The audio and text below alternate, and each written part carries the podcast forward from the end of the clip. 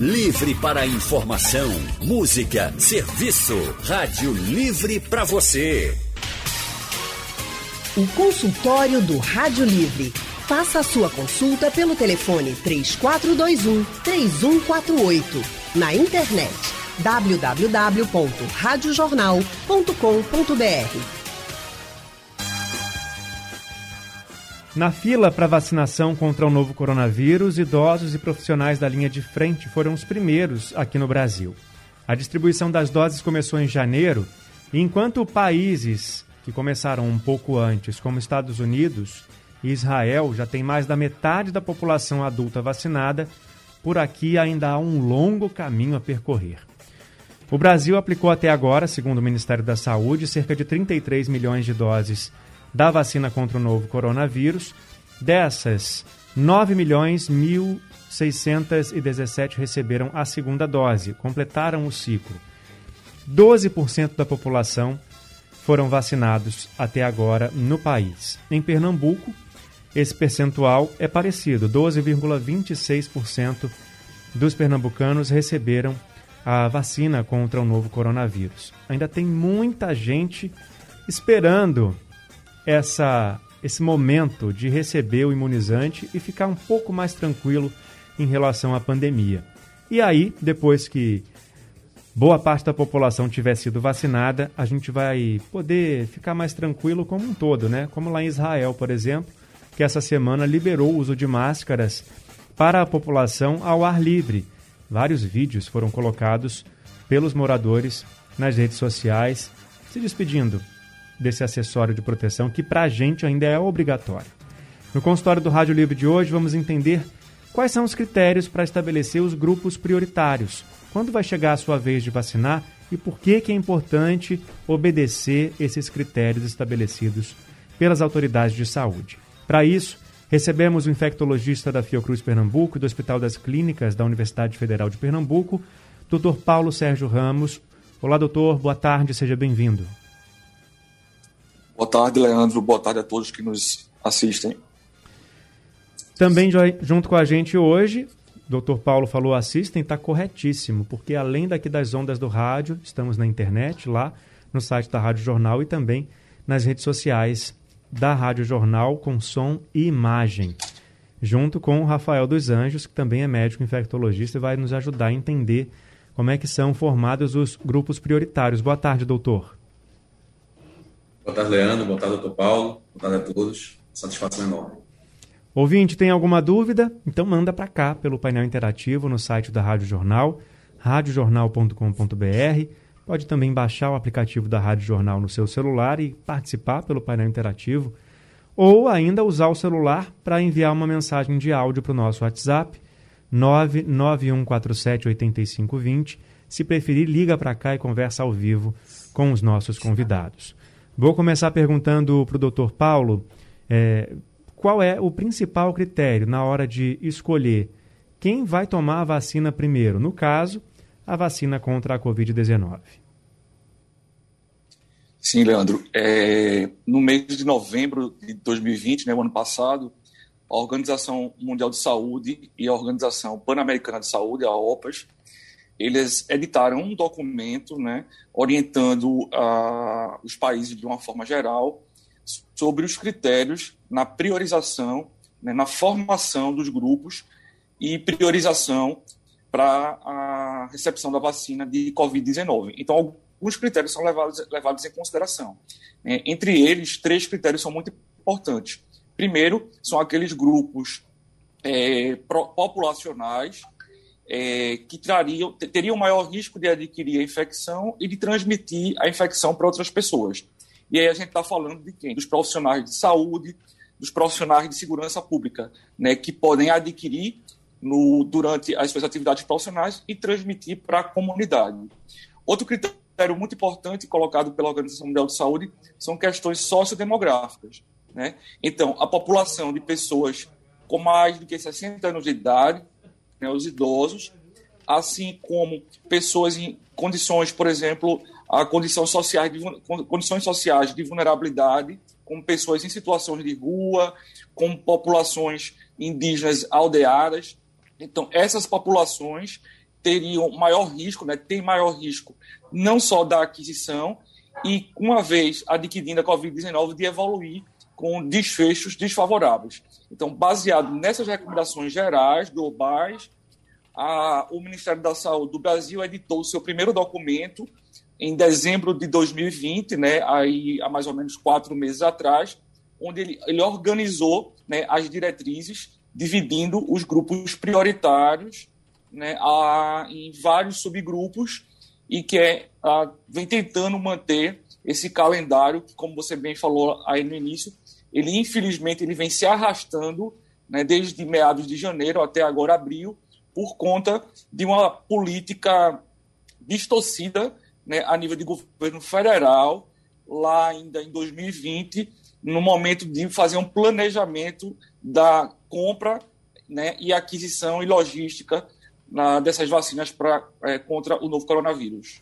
Pois é, e essa, essa desorganização, essa demora para que a vacina chegue mais rapidamente até a população, faz com que outros grupos que também precisam ser imunizados se sintam injustiçados de uma certa forma.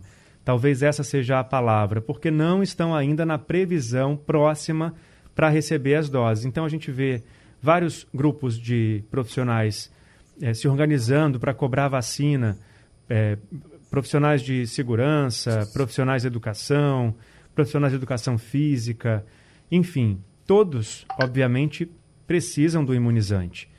Mas por que é importante a gente seguir o calendário, mesmo que lentamente aqui no país, de, de, esse cronograma? Por que, que é importante ele ser seguido, doutor Rafael? Por que, que por exemplo, é, seria ruim que um grupo desse tomasse a frente dos grupos prioritários que estão agora sendo vacinados?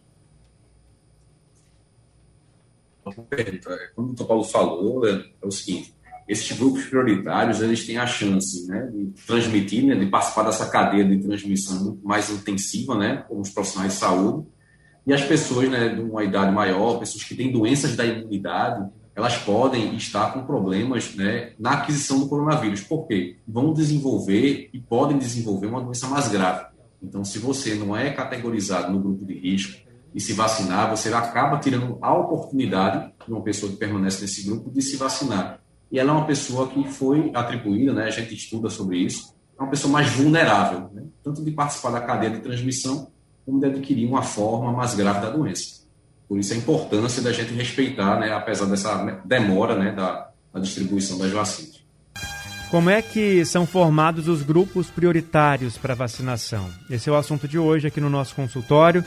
A gente está conversando com os nossos convidados de hoje, o pesquisador da Fiocruz, o Paulo, Dr. Paulo Sérgio Ramos, que é infectologista da Fiocruz Pernambuco e do Hospital das Clínicas da UFPE, e também o Dr. Rafael dos Anjos, também infectologista. Você pode participar pelo painel interativo no site da Rádio Jornal, também pelo nosso WhatsApp no 991478520 ou pode ligar para cá para conversar ao vivo com os nossos convidados. Já tem ouvinte na linha, é o Marcelo de Jiquiá. Boa tarde, Marcelo. Boa tarde, Leandro, e boa tarde aos doutores. Eu quero saber, Leandro, que eu tenho três anos já que eu me cuido lá no Hospital das Clínicas. Eu sou paciente lá. E...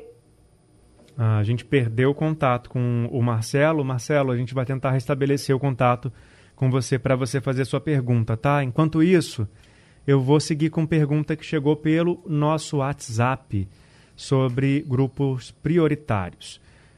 A primeira é a seguinte: meu nome é Alan, sou taxista e sou o grupo de risco por pegar todos os tipos de passageiros. Será que vai ter vacina para os taxistas? Doutor Paulo, todo mundo que trabalha né, com um público, com um grande público, tem essa dúvida. Os taxistas também estão com essa dúvida. O que, que o senhor poderia dizer para eles? Olha, é, inicialmente é, não aparecem digamos assim, entre os grupos prioritários na numa lista de prioridades, né, digamos assim, dentro dos grupos prioritários, tá? Uhum. É, eu estava falando ainda há pouco, no início da tarde, já que eu não consegui encontrar nenhuma informação oficial, é, e eu falei com a Ana Catarina Mello, que é a coordenadora estadual do programa de imunizações e ela estava me contando que a próxima semana a, o grupo técnico da Secretaria Estadual de Saúde vai estar reunido para definir esse ordenamento desse segundo bloco, né, onde vão entrar aí os diabéticos, os hipertensos graves, os portadores de imunodeficiências, os obesos. Então, eles vão estar divulgando esse ordenamento e provavelmente, a partir da primeira semana de maio, a, essas vacinas para esses grupos prioritários elas vão estar sendo disponibilizadas em Pernambuco, né, para os municípios de Pernambuco. Mas eu acredito que os profissionais, como foi perguntado, né, a pergunta do ouvinte, a, os profissionais que trabalham com transporte, eles devem ficar um pouco a, abaixo nesse sequenciamento. Né? Inicialmente, nesse primeiro momento, são os portadores de comorbidades. Uhum. O Alan, que é o taxista, também seguiu aqui com uma outra dúvida. Ele disse que tem dois agravantes dentro da casa dele: a esposa que está grávida e a filha dele que tem asma. E aí, ele é aqui de Olinda, né, de Sítio Novo. E aí, nesse caso, o grupo poderia ser reconsiderado, a pessoa poderia ser reconsiderada dentro da prioridade por ter em casa pessoas que é, têm mais risco de, de pegar a doença? Doutor Paulo, o senhor conseguiu nos ouvir? Acho que o doutor Paulo não está ouvindo a gente. Vou perguntar então aqui para o doutor Rafael dos Anjos. Senhor pode responder, doutor? Isso, é, na verdade, isso é uma ótima questão. Né? Apesar dele não, nessa situação, não fazer parte de um grupo de risco, ele vive né, com uma população de risco, né, com outras pessoas que têm risco. Na verdade, assim, foi o que o Dr. Paulo estava falando, a gente não tem nenhum planejamento ainda dessas pessoas que são o que a gente chama de contactantes, né? Ele não se enquadraria no grupo de risco, mas ele convive com pessoas possíveis do grupo de risco. Então, assim, ainda a priori, né, nessa nova etapa, possivelmente, as pessoas de risco que vão ser expostas à vacinação certo? E num outro momento que você vai pensar nessas pessoas que convivem com elas. Aproveitando o gancho dessa dúvida, tem aqui o André do Recife no painel interativo. Ele quer perguntar para o doutor Rafael dos Anjos se gestante vai entrar como grupo de risco para vacinação. É, eu não sei se ele quis dizer exatamente pois grupo é, de ah. risco para vacinação ou grupo de risco para Covid e aí sim entrar como prioridade para vacinação. Então a gente pode tirar as duas dúvidas para ele? Isso, perfeito. Né? A gente sabe que ah, na gestação né, existe uma alteração do sistema imunológico, né, que pode também deixar a pessoa mais vulnerável, né, tanto para aquisição como para manifestações diferentes da doença. Então, assim, a gente é, é uma população que a gente deixa, né, a, a, princípio, como risco também, né, é tanto que diversas instituições, né, afastam profissionais gestantes se forem né, numa situação de risco de exposição à Covid-19 também são pessoas que na próxima etapa, né, são pessoas que vão ser elencadas, né, vão ser, vão ser possíveis, né, de, de entrar numa outra fila prioritária, né, agora a segunda prioridade, por causa dessa questão da alteração do sistema imunológico, né, e a possibilidade de ter uma doença de uma forma diferente.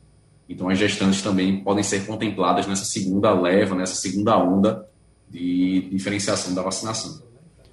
Então vamos falar sobre as pessoas que têm comorbidades.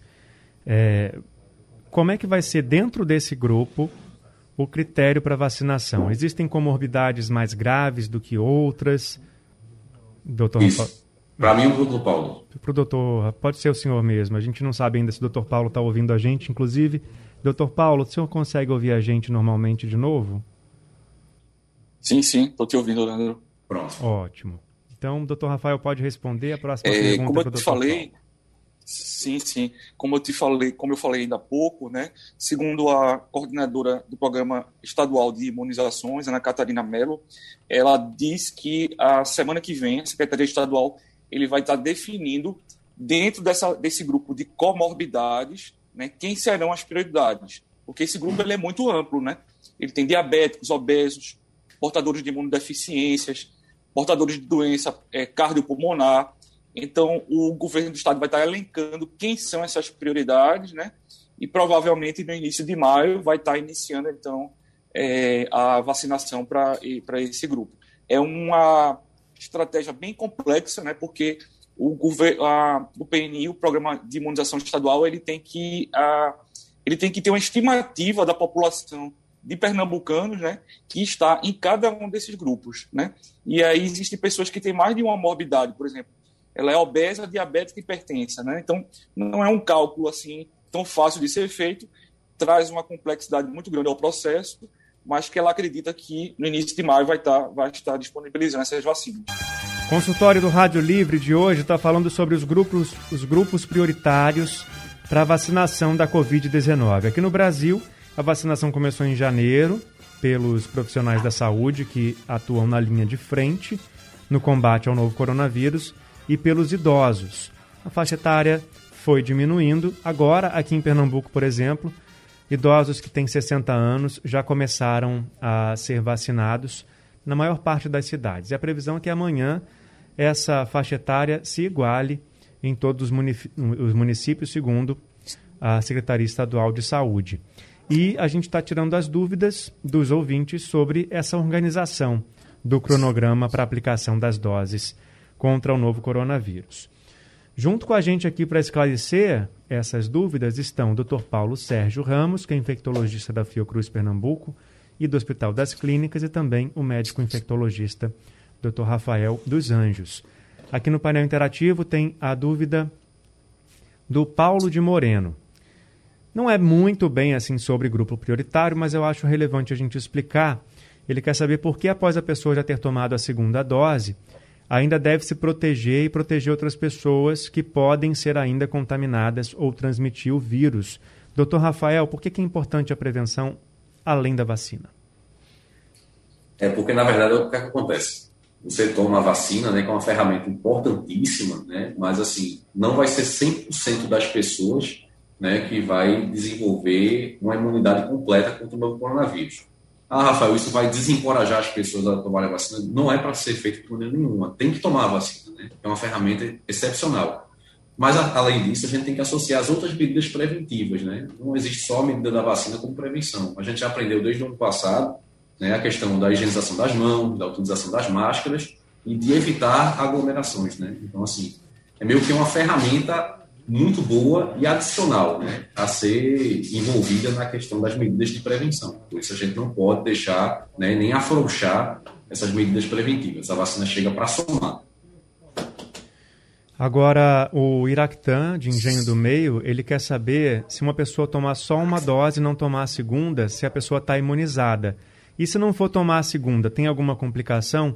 Além disso, da pessoa, né? Eu queria saber do Dr. Paulo se tem complicação para o cronograma, porque há uma grande parcela da população que tomou a primeira dose, não voltou ainda para tomar a segunda.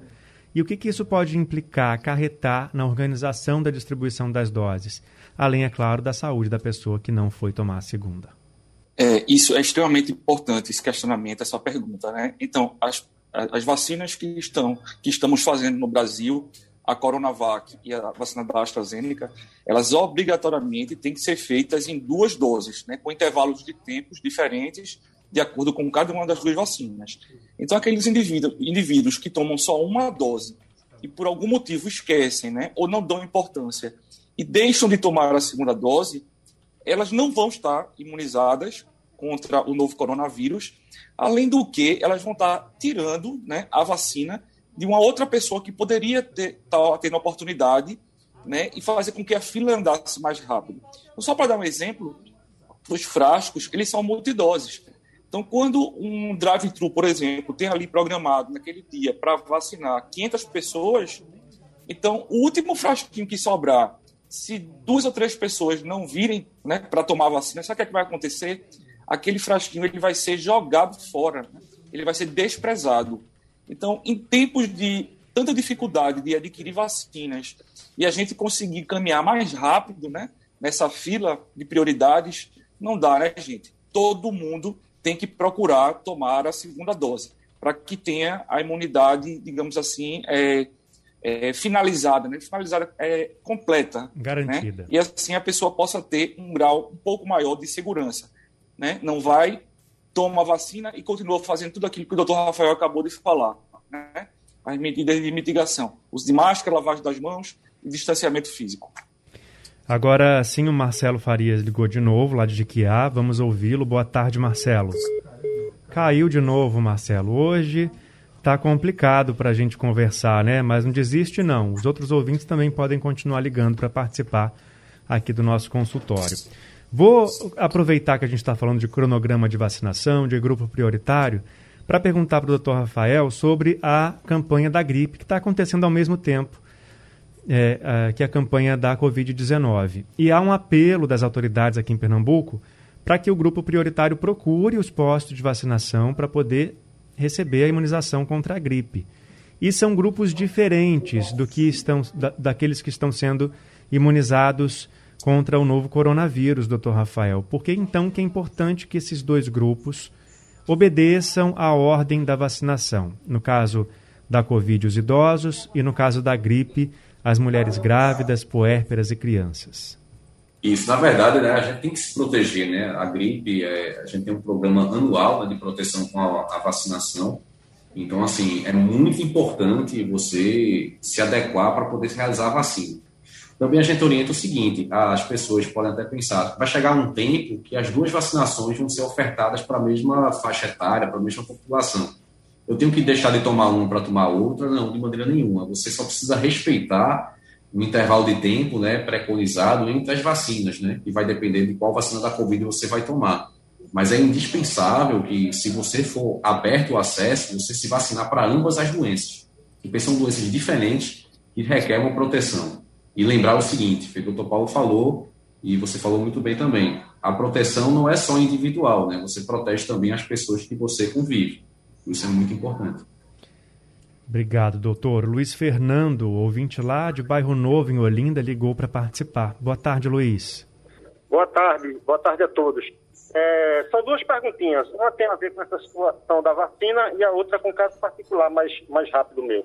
É que nós, na nossa empresa, nós tivemos uma reunião a semana passada e um dos membros da reunião, numa sala muito apertada, ele está com sintomas da Covid desde sábado.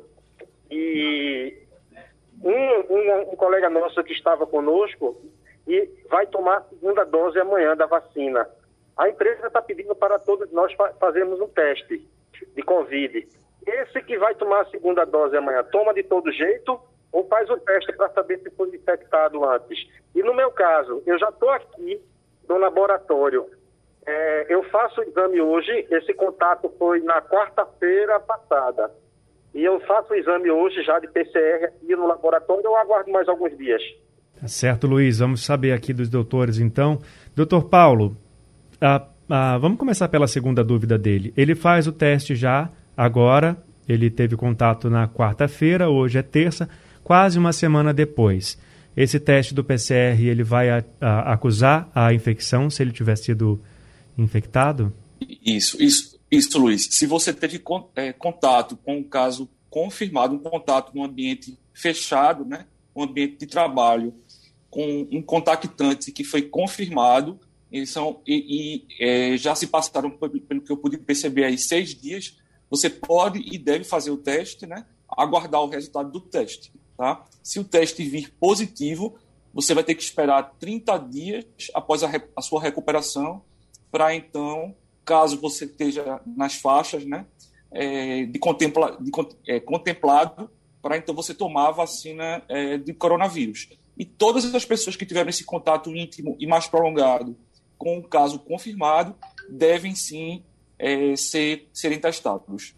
E até esse resultado sair, essas pessoas têm que ficar em isolamento? E até esse contato, ótima, ótima pergunta, Leandro. Até o resultado sair, todas as pessoas que tiveram contato devem ficar né, em isolamento respiratório né, até que tenham o resultado do exame, pelo risco de estarem portando o vírus sem apresentar sintomas e estarem ainda assim contaminando né, os seus membros da, familiares né, e até os colegas de trabalho também. É importante a gente lembrar do isolamento social em caso de suspeita já da Covid-19, né? Porque, como o doutor falou, um assintomático pode muito bem transmitir o vírus para as outras pessoas. Agora, a primeira dúvida dele, doutor Rafael, é sobre o colega de trabalho dele, que estava nesse grupo, que teve contato com uma pessoa que estava com Covid-19 confirmada e vai tomar a segunda dose da vacina amanhã. Ele pode ir tranquilamente, ele precisa fazer o teste. E se ele teve contato com a outra pessoa, ele precisa também fazer o isolamento? Isso, perfeito. É, na verdade, ele ainda está numa situação de vulnerabilidade, né? Porque, assim, ele só tomou uma dose da vacina, né? A segunda dose é que vem é, favorecer a imunidade contra a Covid-19.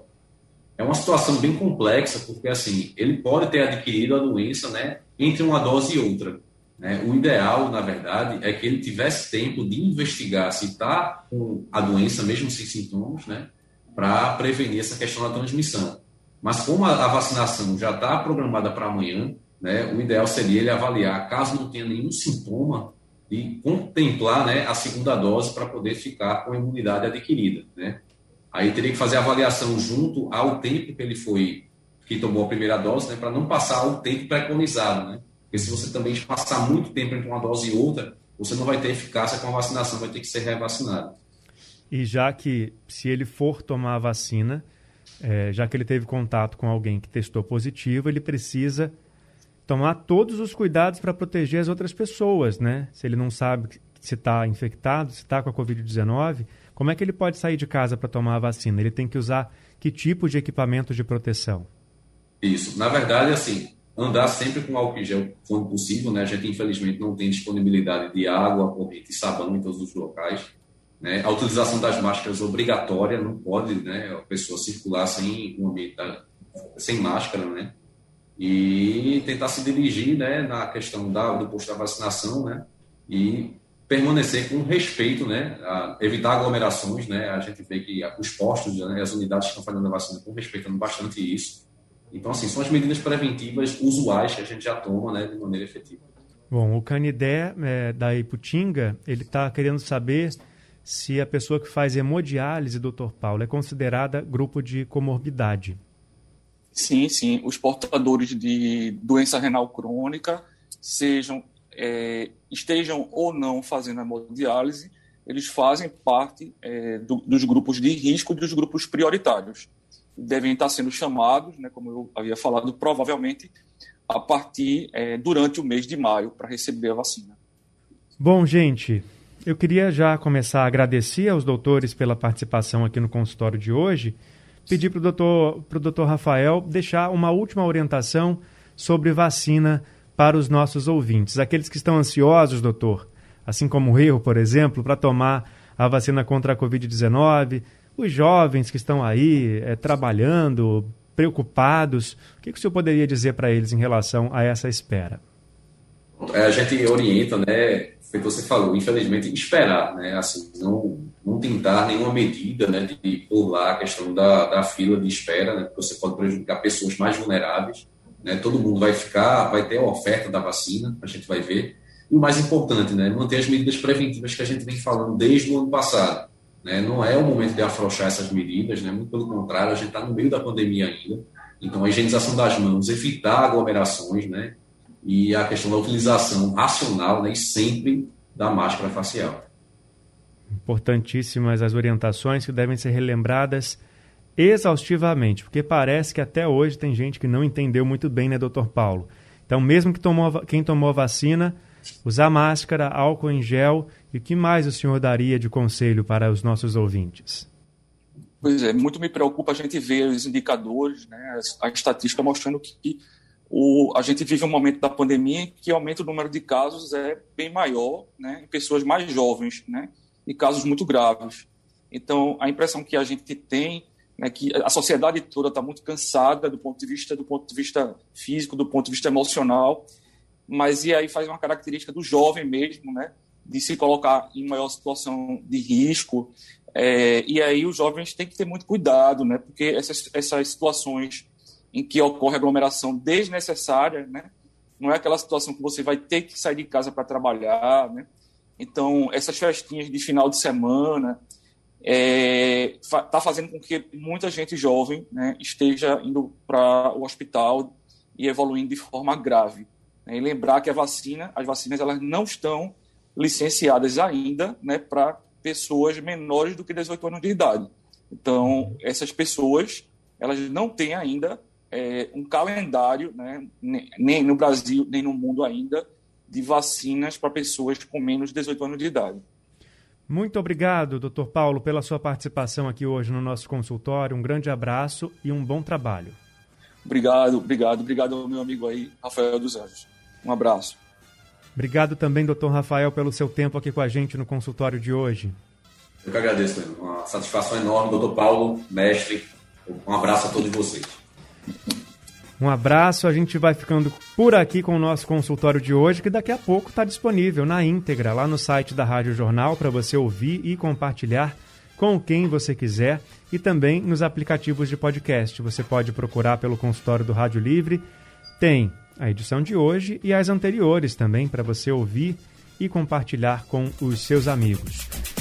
E o Rádio Livre também está ficando por aqui. A gente volta amanhã, às duas da tarde, com mais informação e prestação de serviço. E a produção de Gabriela Bento, a direção de jornalismo de Mônica Carvalho, trabalhos técnicos de Edilson Lima e Big Big Alves, no apoio Valmelo e no site da Rádio Jornal Isis Lima. Sugestão ou comentário sobre o programa que você acaba de ouvir, envie para o e-mail ouvinte@radiojornal.com.br ou para o endereço Rua do Lima 250, Santo Amaro, Recife, Pernambuco.